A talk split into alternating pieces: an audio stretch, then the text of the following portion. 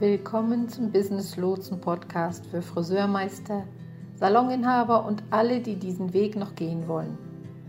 Mein Name ist Liane. Ich bin Friseurmeisterin und mit diesem Beruf seit über 40 Jahren liiert.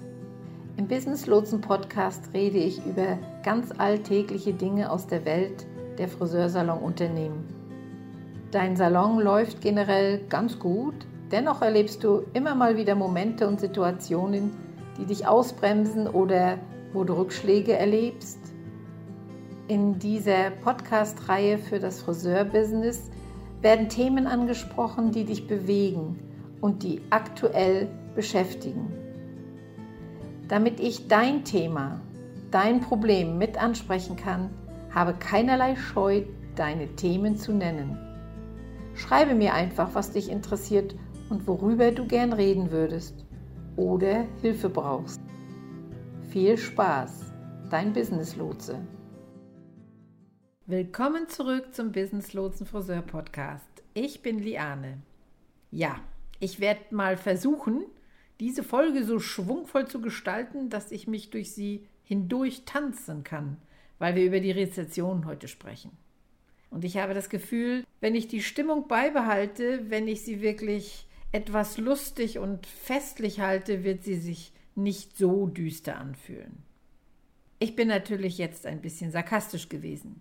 Aber der Grund, warum ich diese Episode mache, ist, dass ich niemanden in Panik versetzen will. Ich will nicht, dass irgendjemand das Gefühl hat, oh meine Güte, das Schlimmste kommt noch. Denn darum geht es hier nicht. Wie ich schon einmal gesagt habe, ist der beste Weg im Geschäft erfolgreich zu sein, proaktiv zu sein, nicht reaktiv. Wenn ich wetten würde, würde ich sagen, dass diese Folge eine sein wird, die viele Leute auslassen werden, zumindest jetzt zum Zeitpunkt des Erscheins der Folge. Dann, wenn die Rezession zuschlägt, wird es die am meisten hin heruntergeladene Sendung sein und es wird eine Menge Leute geben, die sagen werden, verflixt nochmal, ich wünschte, ich hätte mir das damals angehört.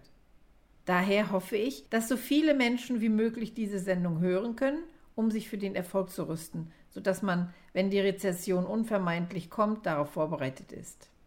Fangen wir also zunächst einmal an, darüber zu sprechen, was genau eine Rezession ist, wie man sich am besten vorbereitet, was vorhergesagt wird und wie es um unsere Wirtschaft überhaupt bestellt ist. Es geht um Folgendes. Viele Leute reden von einem Anstieg der Warenkosten. Weißt du, warum die Warenkosten steigen? Hat irgendjemand mal darüber nachgedacht? Ich habe eine kleine Information für dich, die dich wahrscheinlich umhauen wird. Denn Ende 2020 waren mehr als 20 Prozent des Geldes, das in Deutschland im Umlauf war, gedruckt worden.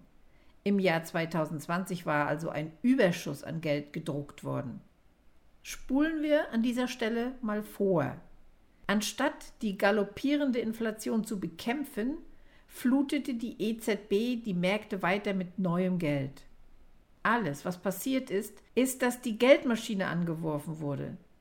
Dieses Geld ist durch nichts gedeckt. Es ist nicht so, dass wir einen Haufen Gold gefunden hätten oder dass etwas Erstaunliches passiert wäre, wo man sagen könnte, oh mein Gott, das ist großartig. Was passiert war, dass das Geld gleichmäßig verteilt wurde. Wohlgemerkt, es war nicht völlig gleich. Es war nicht völlig gerecht verteilt. Aber es wurde auf verschiedene Art und Weise weitergegeben. Die Reichen wurden reicher, daran gibt es wohl keinen Zweifel. Das ist unbestreitbar.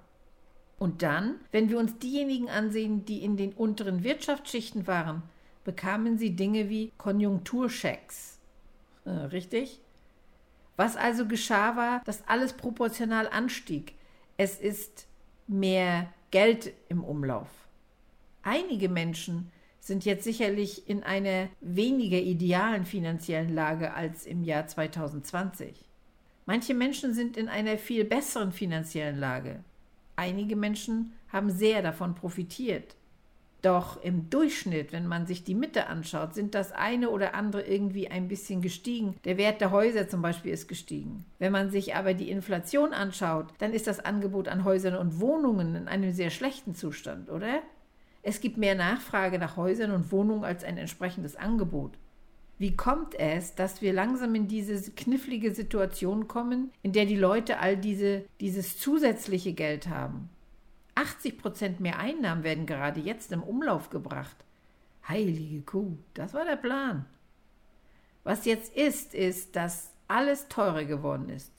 Warum ist alles teurer geworden? Weil mehr Geld zur Verfügung steht als Werte dahinter.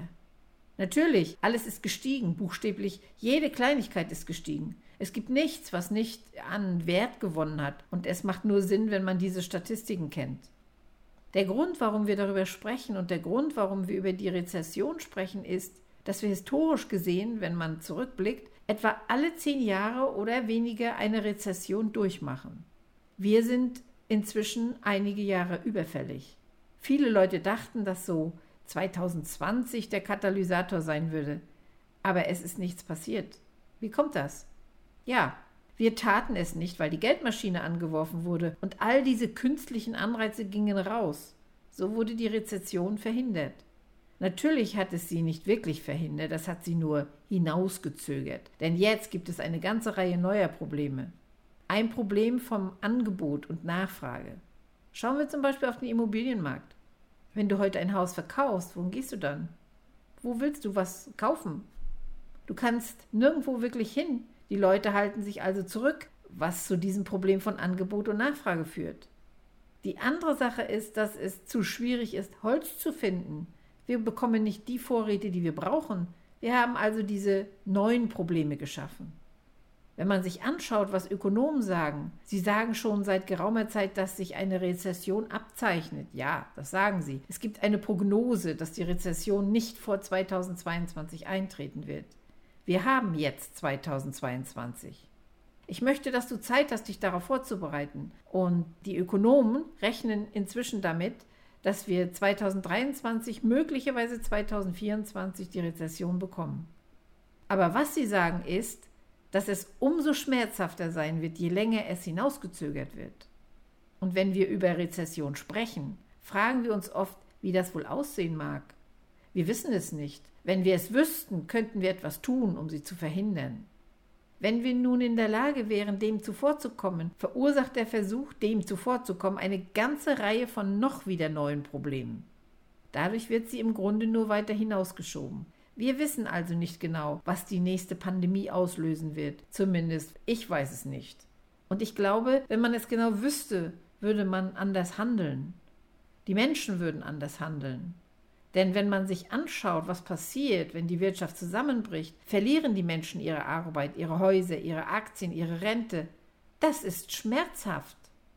Wenn wir also in der Lage wären, sie besser vorherzusagen, würden natürlich nichts von all dem passieren. Aber die Unvorhersehbarkeit ist es, die es super beängstigend macht. Und es ist auch das, was es so real macht zu wissen, dass dies höchstwahrscheinlich im nächsten Jahr, in 18 Monaten oder in zwei Jahren für uns alle Realität sein wird. Wie stellst du dich darauf eigentlich ein, dass du die bestmöglichen Erfolgsaussichten hast? Lasst uns ein paar Dinge besprechen, die du heute in die Wege leiten kannst. Ich möchte gleich zu Beginn darauf hinweisen, wen es am härtesten treffen wird. Wenn es zu einer Rezession kommt, verlieren die Menschen ihre Arbeit. So gut wie immer passiert das. Wenn Menschen ihre Arbeit verlieren, verlieren sie das finanzielle Vertrauen in die Wirtschaft. Das ist es, was ich hervorheben möchte an dieser Stelle. Das bedeutet nicht, dass die Menschen kein Geld haben, sondern dass sie mit dem, was sie ausgeben, sparsam umgehen. Ich gehe zurück ins Jahr 2008. Es wurde super sexy sparsam mit seinem Geld umgegangen. In der Zeit vor 2008 war es ähnlich wie heute. Die Leute finanzierten ihre Autos, die sie sich eigentlich nicht leisten konnten. Sie kauften zu viele Häuser und machten alles auf Pump. Richtig? Nun, wenn es eine Rezession gibt, werden diese Leute als wirklich negativ abgestempelt. Wenn du dir also Leute ansiehst, die klug mit ihrem Geld umgehen und dir beibringen, wie man Geld spart, dann solltest du wissen, das ist ihr Sweet Spot. Das ist es, worauf das ankommt. Da wir also wissen, dass die Verbraucher selbst dann, wenn sie nicht arbeitslos geworden sind oder Geld verloren haben, sehr sparsam mit ihrem Geld umgehen. Was sind also die Dinge, an denen sie sich einschränken werden? Zurück zur Pandemie. Was habt ihr aus der Pandemie gelernt? Denkt daran, dass wir proaktiv und nicht reaktiv handeln. Wie ich schon sagte, konnten wir uns nicht auf die Pandemie vorbereiten. Keiner von uns wusste, dass sie kommen würde. Wir hatten so etwas noch nie erlebt. Es gab nicht viel zu tun, um uns vorzubereiten. Jetzt haben wir es hinter uns, also zumindest zum größten Teil und zu den meisten Teilen. Jetzt haben wir es verstanden. Was haben die Menschen während der Pandemie getan? Sind weniger zum Friseur gegangen, richtig? Haben weniger teure Serviceleistungen in Anspruch genommen. Es wurden insgesamt also mehr sogenannte Brot- und Butterdienste gemacht. Was passiert daher, wenn die Pandemie eine Rezession auslöst? Wenn die Leute knapp bei Kasse sind und zum Beispiel richtig viel Geld für eine Haarverlängerung ausgeben wollten, werden sie es das jetzt tun? Ich denke nicht. Ich meine, das könnte eines der ersten Dinge sein, die jetzt gekürzt werden. Nicht unbedingt, aber man muss anfangen, darüber nachzudenken.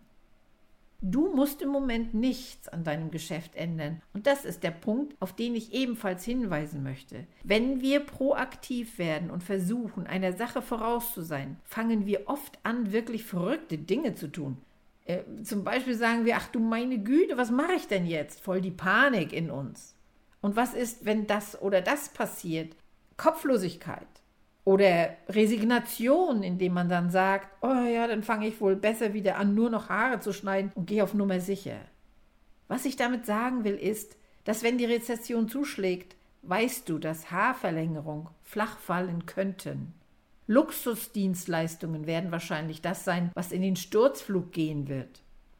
Ich bin mir einfach nur sicher, dass wir nicht wissen, was dann los sein wird. Wie wäre es, wenn wir einen neuen Plan ausarbeiten, damit du dich immer noch sicher fühlen kannst? Starte am besten damit, sogenannte Servicepakete für deine Kunden zu schnüren. Zum Beispiel so ein Haarpflegepaket zur Wiederherstellung der Extensions.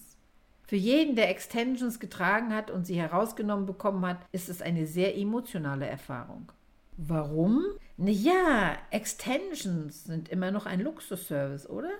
Während einer Rezession haben die Kunden nicht mehr so viel Geld in der Tasche, dass sie sich die Auffrischung leisten können. Also werden sie nach und nach raus sein. Um sie gut vorzubereiten, ist so ein Spezialpaket eine gute Geste und hilft, emotional gefestigter zu werden.